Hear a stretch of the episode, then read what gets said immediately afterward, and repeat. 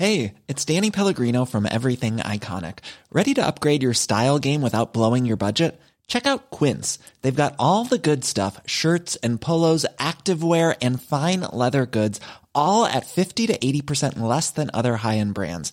And the best part? They're all about safe, ethical, and responsible manufacturing. Get that luxury vibe without the luxury price tag. Hit up quince.com slash upgrade for free shipping and 365 day returns on your next order. That's quince.com slash upgrade. Heraldo Podcast, un lugar para tus oídos. La France est blessée. Francia está herida. Esa es la frase con que mi padre se burlaba de mí cada vez que leía yo una noticia sobre Francia en el periódico.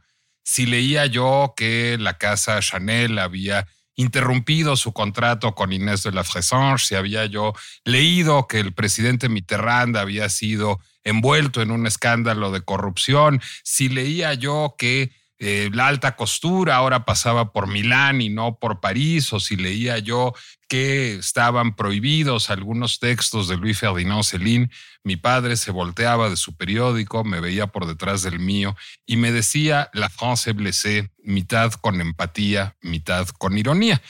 En gran medida porque mi francofilia le causaba hilaridad, pero también porque mi francofilia era heredada por él, porque en alguna medida él fue el que me hizo el francófilo que soy, y esa francofilia, deriva, bueno, pues en gran medida de una admiración por los valores republicanos, por los valores de la ilustración, por una cierta concepción del Estado, que sin embargo, en mi chauvinismo francés escasamente articulado, pues llevaba a don Miguel a decirme con una ceja levantada cada vez que hacía yo un drama por lo que pasaba en Francia, La France est blessée.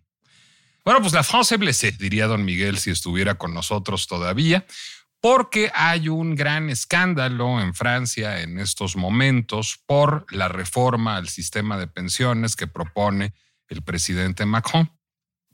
El asunto es, bueno, pues empieza a ser incosteable el sistema de pensiones francés, que hoy es beneficia a todo aquel que llegue a los 62 años. Lo que propone el presidente Macron es no ahora, sino en siete años, en 2030, subir dos añitos la edad para pensionarse a los 64 años.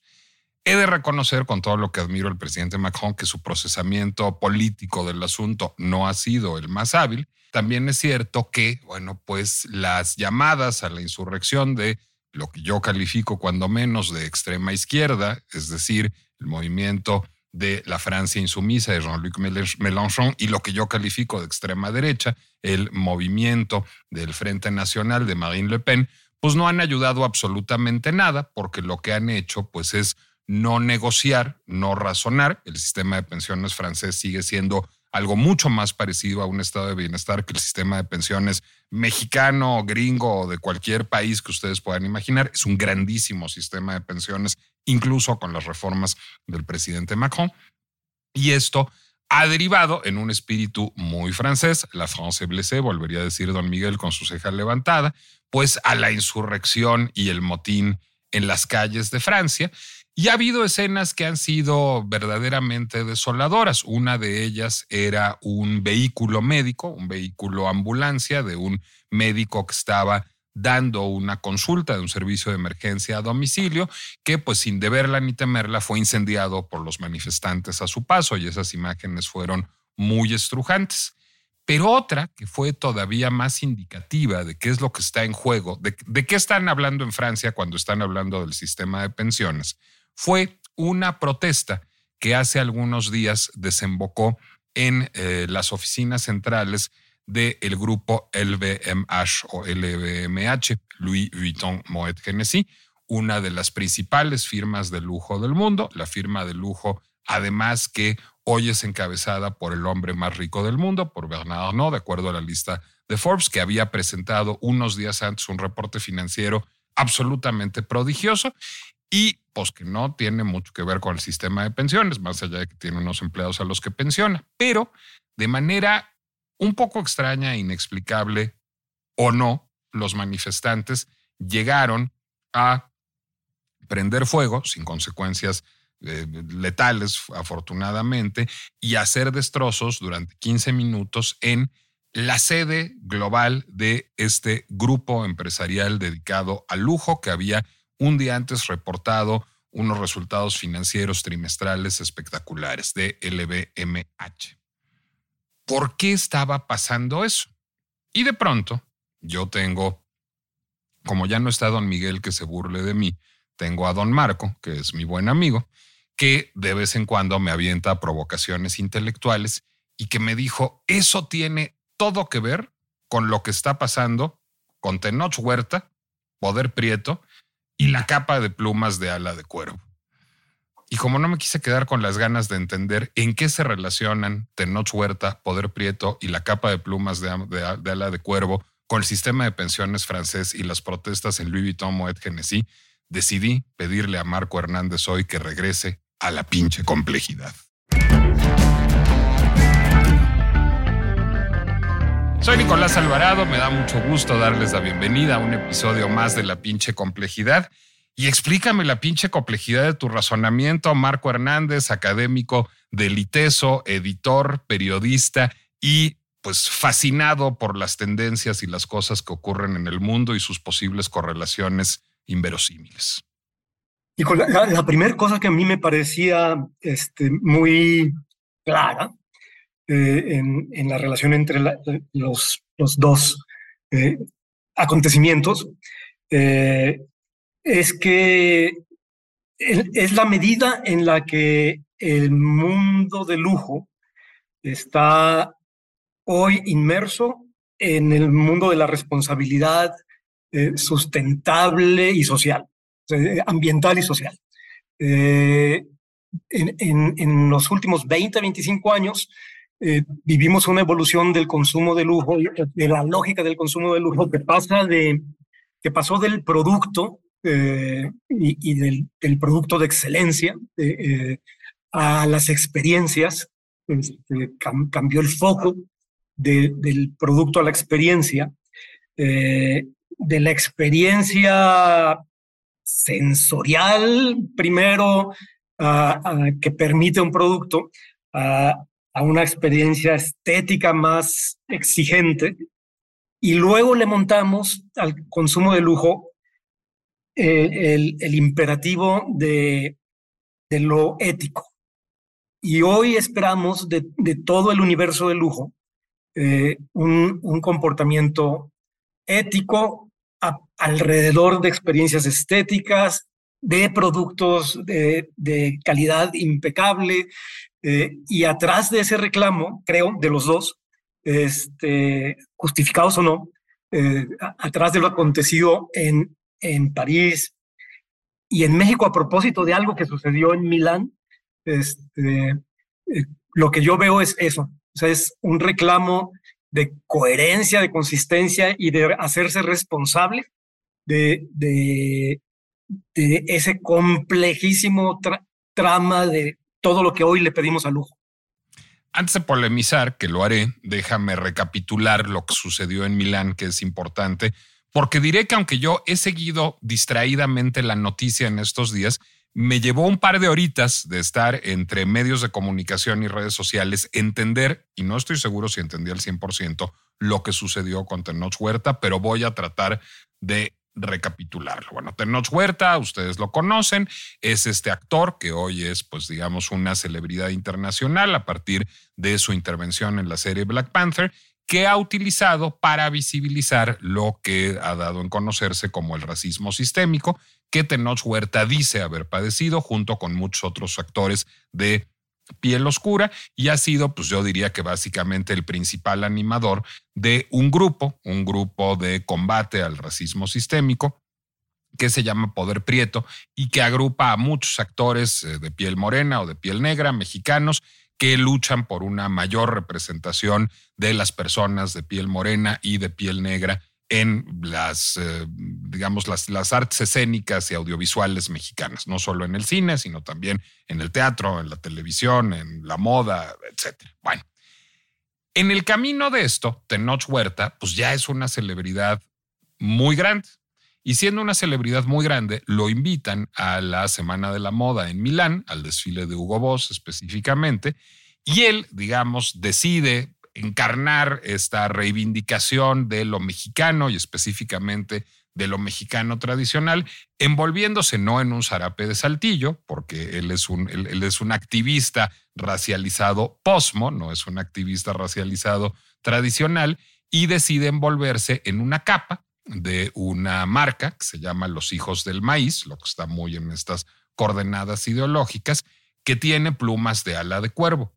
Y hasta donde yo entiendo, lo único que sabía Tenoch Huerta de la capa es lo que acabo de decir. ¿Me estoy equivocando, Marco? Corrijo. Sí, yo creo que, que ahí, ahí, ahí hay un, en el caso de, lo que pasa con Tenoch y la capa, eh, lo que desata el reclamo de Luz Valdés, la promotora eh, de, artesanía o de trabajo artístico de comunidades indígenas, es que Tenoch sí sabía de, dónde venía eh, la pieza, eh, había conocido a, la artesana, pero yo creo que lo que desata la ira ahí es haber trasladado esa pieza intervenida por una diseñadora en el contexto de la Semana de la Moda de, Milán, habiéndole dado crédito a la diseñadora y, al grupo y no a, la artesana que originalmente produjo la pieza.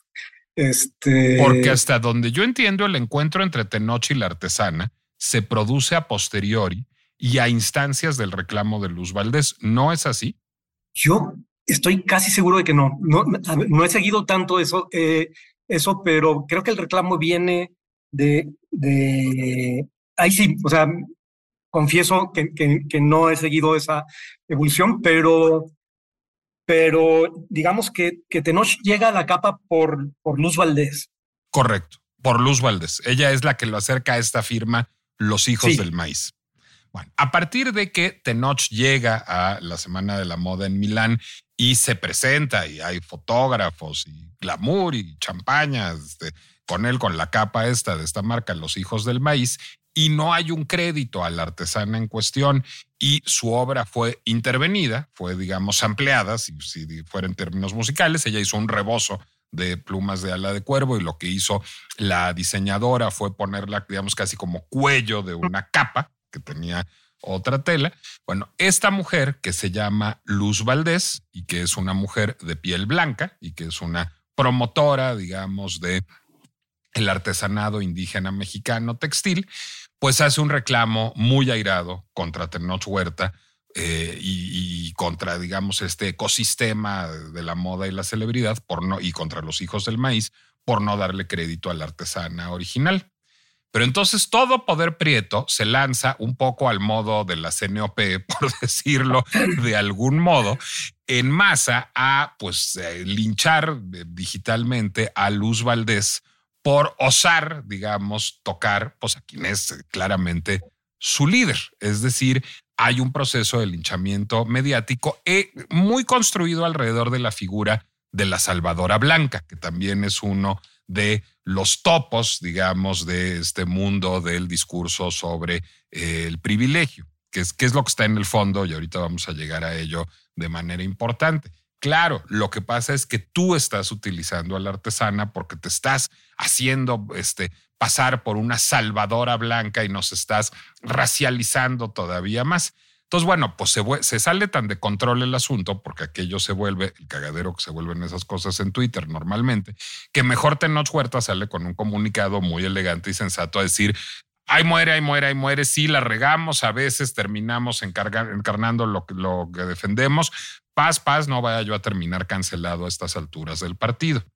Yo creo que lo que tienen en común las dos historias es la reivindicación de una agenda que parte de una desigualdad, y si quieres decirlo en términos este, del discurso contemporáneo y de la política identitaria, de las desigualdades estructurales, pero en determinan, este, siendo chivos expiatorios del asunto, pues unos actores que pasaban por ahí, básicamente. Es decir, pues, ¿qué es Louis Vuitton Moet Hennessy? Louis Vuitton Moet Hennessy es un conglomerado de empresas de lujo en el mundo. Full disclosure, yo trabajo para Moet Hennessy, eso es importante decirlo y es una cosa más o menos pública, pero eso hace que conozca bien sus iniciativas. Pues hay una serie de programas de apoyo en el mundo a causas que van de la educación al género, al medio ambiente, a las vocaciones cinematográficas, que es francamente asombroso en términos de responsabilidad social. Es decir, pues, ¿qué está haciendo Moete Chandon en México? Está apoyando las vocaciones cinematográficas de los alumnos de una universidad pública, de la Universidad de Guadalajara. Es lo que está haciendo fundamentalmente. Pero en Argentina, Chandon lo que está haciendo es las naranjas que utiliza para el licor de base del Chandon Garden Spritz, el jugo donarlo a las escuelas argentinas de la comunidad en donde están los viñedos de Chandon para que los niños amanezcan con jugo de naranja todos los días. Las iniciativas de cuidado del medio ambiente, cuando menos de la parte de vinos que conozco bien, este, el, uso racional del agua, el uso racional de la electricidad en los viñedos de Moët Chandon en Epernay son muy impresionantes. Entonces de pronto dices, a ver, pues nadie dice que LVMH no sea lo que sea. Es una empresa que hace productos de lujo, es una empresa que hace coñacs y vinos y bolsas elegantísimas y vestidos de Dior. Eso es lo que hace LVMH. Pero dentro de eso cumple con una responsabilidad social. Yo creo que más allá, digamos, de la cabalidad. Del otro lado, Tenoch Huerta, pues claro, es una estrella del universo Marvel y le dan atuendos de todas las marcas y él en el camino lo que hace es reivindicar el trabajo de diseñadores y artesanos mexicanos y ponerlo en la palestra y dar una plataforma para visibilizar el discurso de actores con menos poder, con menos capacidad de, negociación y con menos agencia para estar en la palestra. Entonces, ¿en qué momento y qué es lo que pasa? Porque es el fenómeno que yo quiero entender que termina teniendo LVMH las culpas de las políticas públicas del presidente Macron y Tenoch Huerta las culpas de las, de las diseñadoras que se roban los diseños de las artesanas. Es decir, ¿cuál es el fenómeno que está teniendo lugar ahí? Yo, yo diría varias cosas. Primero, iría incluso mucho más allá que tú en el reconocimiento del trabajo de LVMH, eh, porque me parece que no solo apoya causas, sino lo que yo alcanzo a reconocer es un compromiso real en lograr procesos de producción circulares, en avanzar hacia, e, es decir, no es un asunto de usar el beneficio obtenido en procesos productivos eh, en, causas sociales, este, que sería una cosa interesante, sino lo que me parece más importante del EBMH es que eh, iniciativas como algunas de las que mencionas, eh, eh, de agricultura responsable, eh, es decir, está haciendo un, incorporando los procesos de sostenibilidad a sus procesos mismos de producción y de, creación de productos. Hay una iniciativa, o sea, hay iniciativas desde esta de agricultura responsable que tú ya mencionas, hasta, hasta proyectos en donde stock cero, este, los, los restos de materiales se ponen a circular para que diseñadores jóvenes eh, trabajen con textiles y con encajes y con piezas este, que, son desperdicio del proceso de producción de, las piezas de las grandes casas del LVMH. En fin, eh, hay un, yo reconozco un gran compromiso del corporativo en el, en el proceso mismo de hacer sustentable su vida institucional. Este, y, en el mismo sentido, eh, reconozco en, las iniciativas de Tenoch un interés genuino en, visibilizar una temática. Pero me parece que, que, lo que sucede son tres cosas. Eh, es que la prosperidad de LVMH y con toda la proporción guardada, la prosperidad que exhibe una foto de Tenoch en la Semana de la Moda en Milán, contrastando con este, las dificultades post pandemia de la mayoría de la gente, eh, hacen fácil eh, víctimas este, culpables este, o asociables eh, de, de la situación que vive mucha gente más. El, el informe de Bain Company sobre consumo de lujo, de, el más reciente, que, reporta ya 2022, eh, señala una cosa que a mí me parece muy interesante.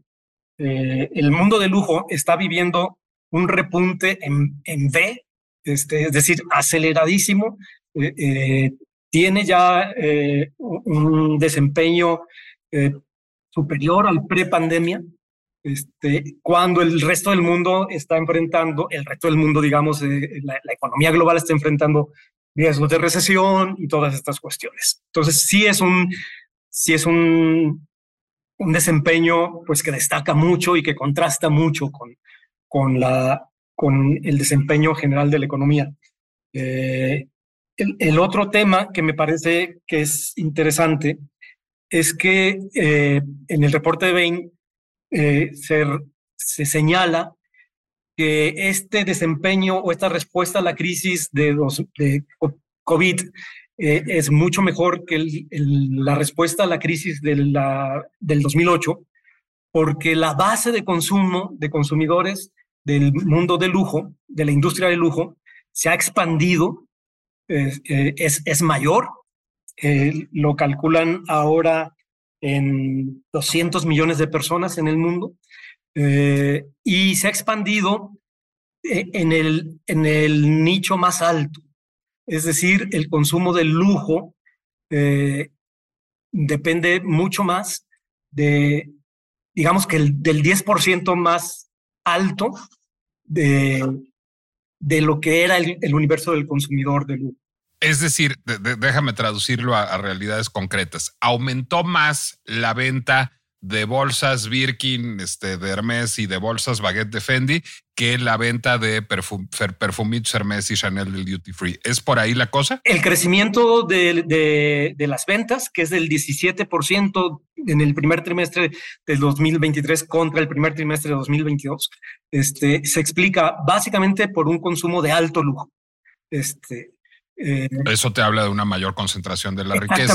sí. Por, si y, y, luego la otra cosa que, que, que, reporta, dos cosas más que reporta bien que a mí me, me, parece que abonan a explicar, digamos, el reclamo, es la, a diferencia de lo que venía pasando en los últimos años, el consumo de lujo volvió a estar en los productos volvió a girar hacia los productos y no hacia las experiencias. La razón es obvia, este, el turismo se cerró y todavía no se recupera y, el enorme gasto en, turismo de lujo este, todavía no está recuperándose y la gente ha empezado a comprar cosas para sus casas este, y para sí mismos, lo cual hace mucho más visible ese consumo también. Este, eh, y el otro dato de Bain que es, me parece todavía más interesante es el consumo de lujo, el crecimiento del consumo de lujo en 2022 estuvo básicamente explicado por el consumo de millennials y generación Z. Este, y tú ves muy bien eh, en, las colecciones de moda de las casas este, cómo el interlocutor de, las colecciones es cada vez más, cada vez más un consumidor joven que, de acuerdo con Bain mismo, eh, eh, está haciendo su primera compra de lujo a los 18 años. perdón, entre los 19 y los 20, este, está haciendo su primer compra de lujo.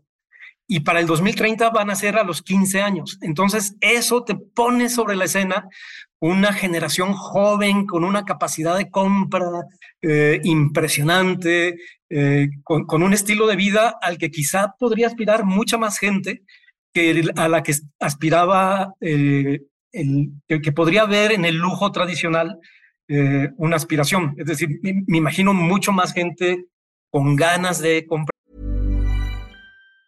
Hey, it's Ryan Reynolds and I'm here with Keith, co-star of my upcoming film If, only in theaters May 17th. Do you want to tell people the big news? All right, I'll do it. Sign up now and you'll get unlimited for $15 a month in six months of Paramount Plus Essential Plan on us. Mintmobile.com slash switch. Upfront payment of $45 equivalent to $15 per month. Unlimited over 40 gigabytes per month. Face lower speeds. Videos at 480p. Active Mint customers by 531.24 get six months of Paramount Plus Essential Plan. Auto renews after six months. Offer ends May 31st, 2024. Separate Paramount Plus registration required. Terms and conditions apply if rated PG. Eh, la ropa de, de, Louis Vuitton de la colección hombre, este, eh, mucho más jóvenes, mucho, es una relación con un estilo de vida mucho más contemporáneo que lo que veíamos en el mundo asociado al mundo del lujo, que era mucho más adulto, mucho más tradicional hace no mucho tiempo. Entonces, creo que hay esa visibilidad, por un lado, de la prosperidad de la marca, de las casas de lujo, del, consumo de lujo, este, contra una economía global eh, eh, con problemas de recesión posible, más un, tema de jóvenes este, en un estilo de vida con el que se puede relacionar mucha más gente. Eh, eso hace el contraste, digamos. Me parece que, que ese contraste eh, explica buena parte de, del reclamo.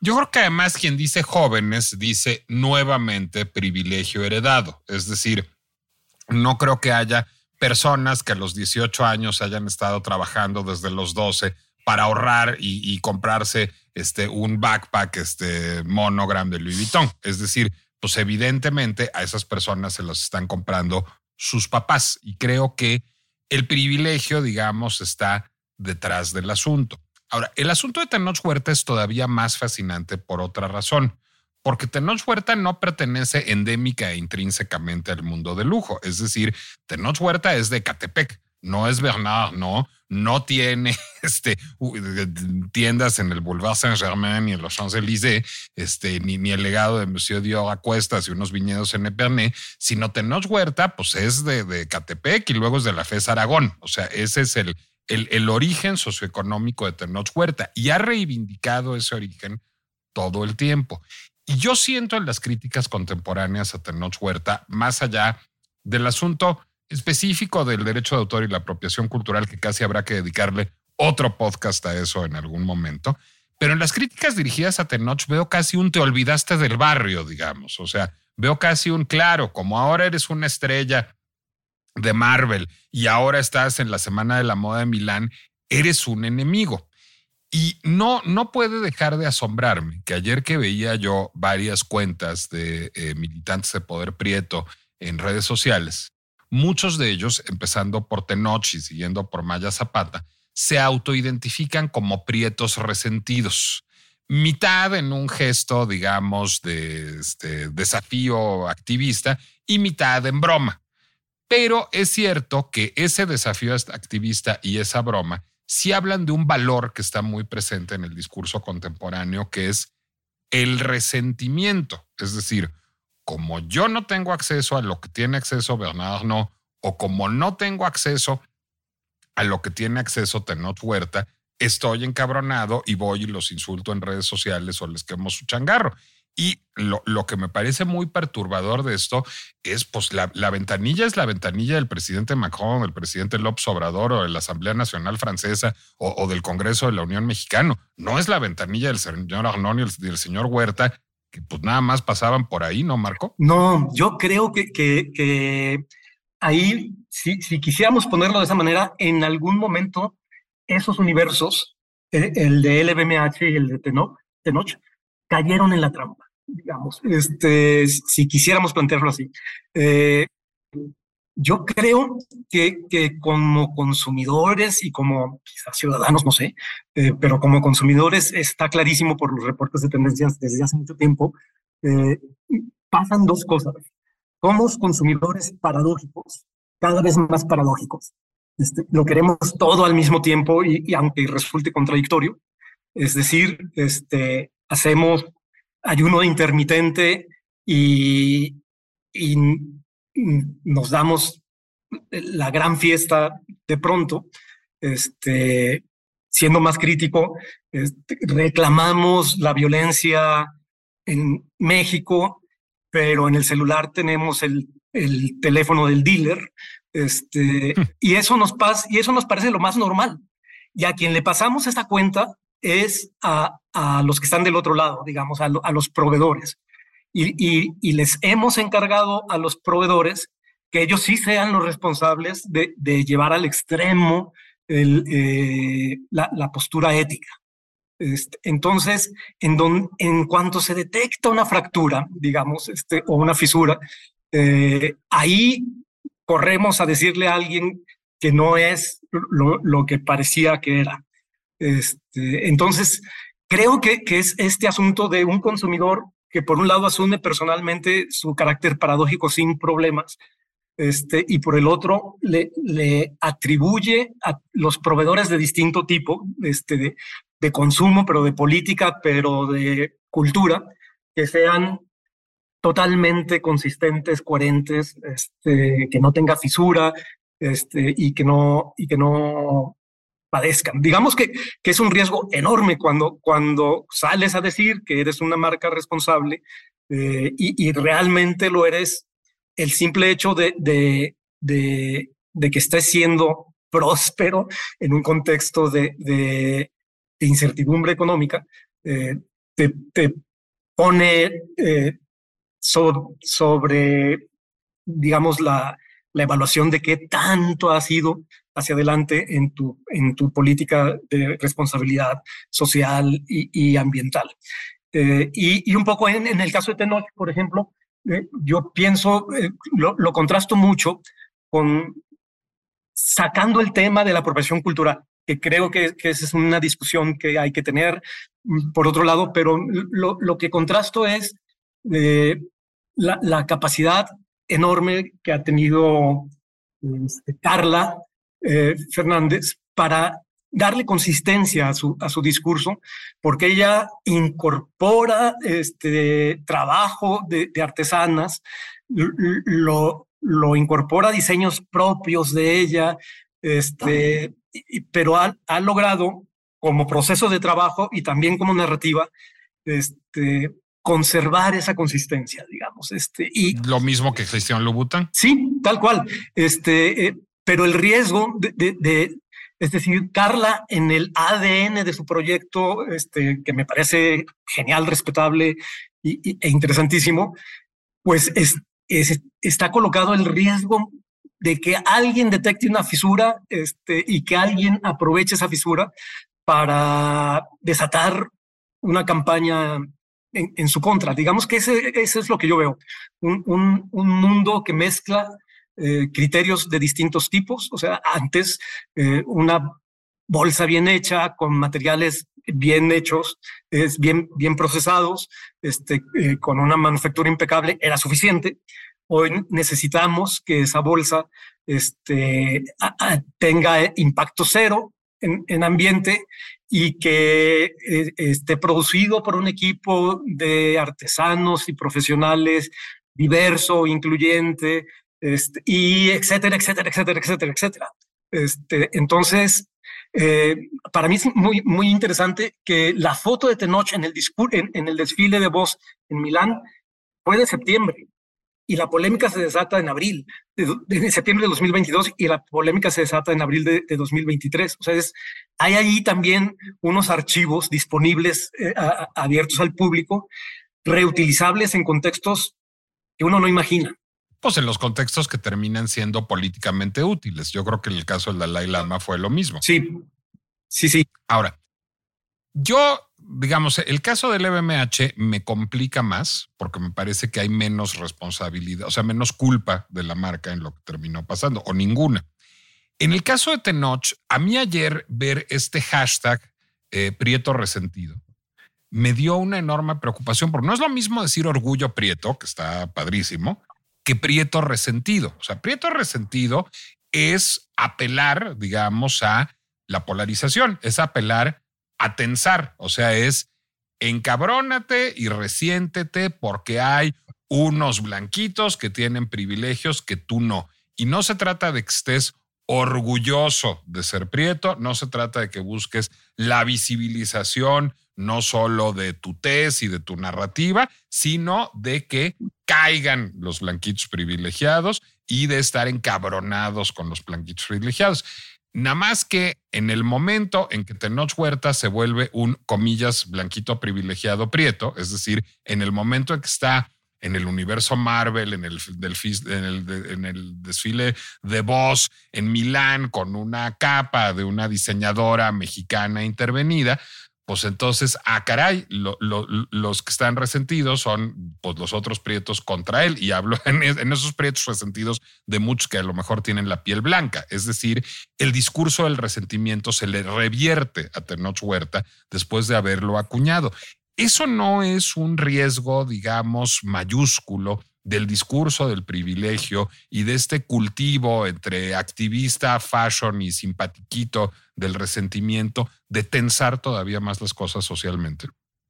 Es que creo que, a ver, una foto de Tenoch en el, en el desfile de voz sin la capa no hubiera desatado absolutamente nada. Este, no, no, no se le hubiera reclamado a Tenoch eh, la presencia en, en el desfile de, de voz. Este, lo, lo, que desata el reclamo es la utilización de la capa. Este, y entonces. Pero no es valeroso llevar la capa, porque finalmente está padre que una pasarela europea en Milán, Tenoch lleve una capa de diseño mexicano con componentes artesanales. Eso está muy chingón. Sí, por supuesto. Este, el, asunto es no darle crédito. Es decir, esa capa en ese contexto eh, es lo que desata el reclamo, digamos, este, y es, es el reclamo de, de la apropiación y de, y, de todos estos temas. Eh, que ahí coincido contigo, es, es otro, es todo otro tema, porque yo justo pensaba en estos días lo lejos que está ese reclamo, digamos, de, de, de, una figura que tú sabes que a mí me obsesiona desde hace un tiempo, eh, René de Harnoncourt, eh, que, a quien todo el mundo le, reconoce haber puesto en la escena internacional la, la artesanía mexicana ah, en los años 20 del siglo XX. René Darnoncourt era un curador austriaco que trabajó mucho en México y que llevó mucha artesanía y diseño mexicano a Nueva York y a Europa, ¿verdad, Marco? Sí, y que fue luego director del MoMA, este, pero que llegó a Estados Unidos por, por haber montado una exposición sobre artesanía mexicana entendida o abordada no como un asunto etnográfico, sino como un asunto de producción de piezas eh, que, que, podían tener un lugar digno en, en lo contemporáneo en ese momento. ¿Y no es un poco ese el espíritu de lo que hace Tenoch en el desfile de voz? Sí, a mí me parece que sí. Lo que me parece es que hoy ese universo está leído desde otro lado y está regido por otros criterios de, evaluación. Por eso me parece tan interesante el, trabajo de Carla, por ejemplo, este, porque ella está trabajando en esa línea este, y ha logrado mantener esa, esa consistencia. Carla ha tenido pasarelas en Nueva York, pasarelas en todos lados, y nadie ha salido a decir que Carla está ah, eh, aprovechándose de, del trabajo de unas artesanas mexicanas. Eh, eh, entonces creo que ahí hay un, un, tema muy interesante este, y una polémica, eh, pero que, digamos, en el caso de Tenoch y Milán, creo que lo que pasó es eso, es, es, es, es ese cruce de, de, dos mundos distintos, digamos. Este, y en, eh, por el otro lado, y esa es una discusión que alguna vez hemos tenido tú y yo, este, sí, sí hay una documentación histórica, sociológica, este, de, de lo que implica en dificultades de acceso y de movilidad eh, un, un, un, tono de piel en México. No, y yo estoy completamente de acuerdo con ello. Lo que no sé es si la reivindicación del discurso del resentimiento hace mucho por nadie. Es decir, ah. creo, creo que deriva en episodios como este. Sí, lo que pasa es que ahí está el otro, eh, el otro tema y el otro discurso que es interesante, muy interesante para mí, este, que es eh, esta visión del, del, movimiento social y de cómo tiene que ser y, y de, para ser efectivo, eh, y, y, de la movilización social, no como algo en, en algún momento lo leí, no te movilizas en realidad pensando que la movilización va a resolver las cosas. Te movilizas para visibilizar eh, temas, para presionar, para hacer, eh, para llamar la atención. Y lo que llama la atención hoy es eso. Este, son fenómenos de polarización y, fenómenos de llevar la resistencia eh, y el reclamo a, a, a los límites de lo admisible. lo que nos puede llevar directamente a la mañanera. Es decir, finalmente, no, pues es que ese es el espíritu de los tiempos. Es decir, o, a Donald Trump o a Nicolás Maduro. Es, un poco lo mismo. Es decir, hay un, em, y, yo diría que esto tiene que ver con la revolución digital y con el imperio de las redes sociales, que es lo que posibilitó este regreso de los populismos, pues hay un atizar el fuego del enojo desde todas las instancias. Y hay, digamos, incluso pues, este, organizaciones como Poder Prieto que viniendo de una agenda completamente distinta, incurren, digamos, en, en, el vicio porque ya es el zeitgeist, o sea, porque ya es a ver quién se encabrona más con quién y eso genera un pésimo ambiente, creo, que termina revirtiéndose contra, digamos, sus propios eh, mm, eh, personajes emblemáticos, como es el caso aquí de Tenoch Huerta. Ahora, Paso al caso del LVMH, que me parece todavía más fascinante, porque en el caso de Tenoch Huerta yo puedo detectar un error, que es, o dos si quieres, haber alentado el discurso del resentimiento, por una parte, y no haber sido riguroso cuando hay un fenómeno que en esas coordenadas se llamaría de apropiación cultural. Eh, en, mi caso se llamaría de sampleo y remix, pero eso también tiene un, un, mundo del derecho autoral, es decir, pues este, los señores de ABBA son unos blanquitos suecos, pero igualmente Madonna les paga regalías en Hong Up por usar un riff de una canción de ellos porque está lucrando con su propiedad intelectual y bien está que así sea, vengan de la Sierra de Oaxaca o de Estocolmo. Ahora bien, el asunto del LVMH que resulta muy sorprendente es que en el caso del LVMH todo bien, es decir, las acciones de responsabilidad social de la empresa son absolutamente impecables. Y nadie además en el discurso está acusando a la empresa de actuar mal. Es como una víctima propiciatoria, es decir, como encarna la prosperidad y la encarnaba especialmente en ese momento.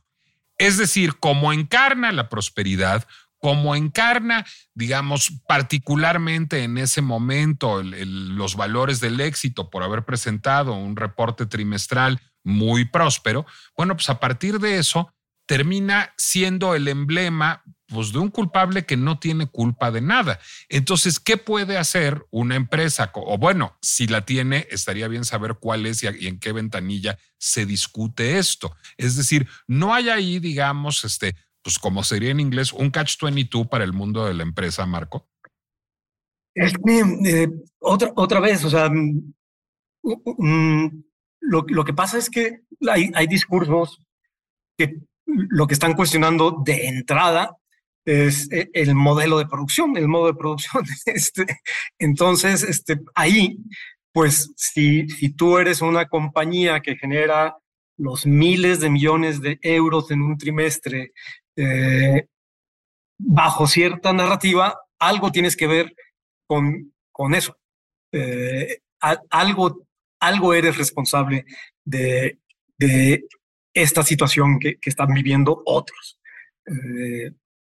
Estemos de acuerdo o no con esas narrativas, yo creo que es muy fácil entender por qué porque Coca-Cola se convirtió en algún momento en, el símbolo de, del imperialismo o porque el pato Donald en, el siglo pasado fue como el símbolo del de, imperialismo cultural y estas cosas, estamos básicamente ante lo mismo, o sea, estamos eh, ante símbolos muy explotables este, mediáticamente de, lo que representa un modo de producción te voy a hacer una pregunta como de futurólogo, pero ¿a dónde nos lleva esa polarización? Es decir, no hay, digamos, finalmente como un discurso muy apocalíptico y muy estéril, y, si quieres, de todos los lados posibles. Es decir, lo que parecería haber es una serie de actores que están muy convencidos de su postura, que están muy convencidos de hacer lo correcto y que tienen un canal idóneo para hacer una cantidad de ruido bestial, que son las redes sociales, y pues pareciera que el, problema es autófago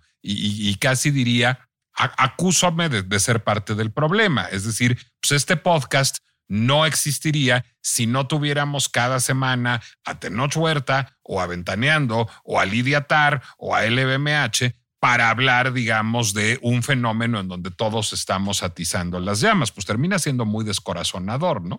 Sí, yo creo eh, que, que, tengo la sensación de que lo que va a empezar a suceder es un, un, un momento de redefinir estrategias de comunicación de, marcas, por ejemplo, eh, en el sentido de eh, ya no estar obsesionados con estar presente en todos lados, eh, ya y, y, entender muy bien que lo que hay ahí afuera es la capacidad enorme para recontextualizar cualquier cosa que tú digas y generar un conflicto con eso.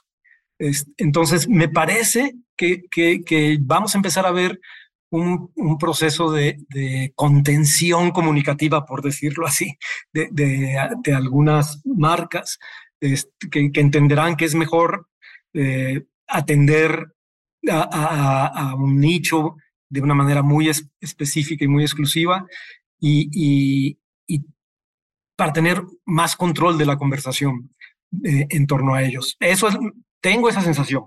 Eh, es decir, si el mundo de lujo depende cada vez más de los 200 millones que están en el top 10% de, del consumo de lujo, este, ¿por qué le voy a estar hablando a, a una masa mayor este, que ni me está representando el, el, el centro de mi negocio y, y, sí me puede generar un conflicto de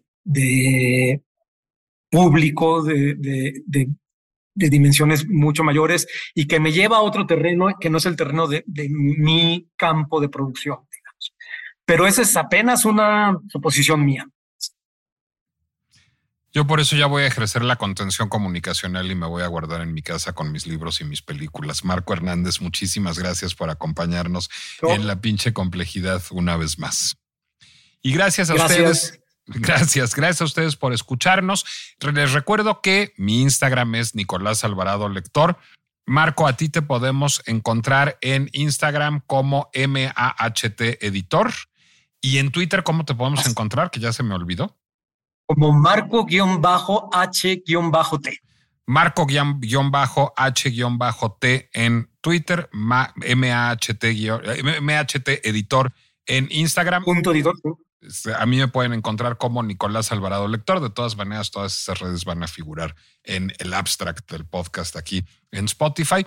Y les recuerdo que pueden escuchar la pinche complejidad en Spotify mismo, en YouTube, en Apple Music, en Amazon, en Deezer y en donde ustedes escuchen podcasts normalmente y procuren la contención comunicacional. Yo sé lo que les digo, su vida será más apacible. Hasta la próxima.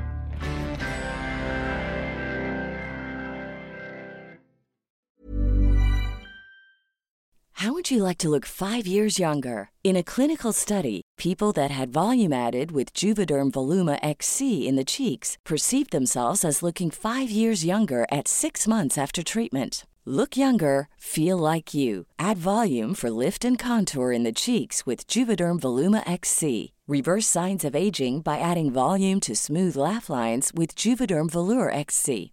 For important safety information and to find a licensed specialist, visit juvederm.com. That's J U V E D E R M.com. Not for people with severe allergic reactions, allergies to lidocaine, or the proteins used in Juvederm. Common side effects include injection site redness, swelling, pain, tenderness, firmness, lumps, bumps, bruising, discoloration, or itching. There's a risk of unintentional injection into a blood vessel, which can cause vision abnormalities, blindness, stroke, temporary scabs, or scarring. Talk to a licensed specialist to find out if it's right for you.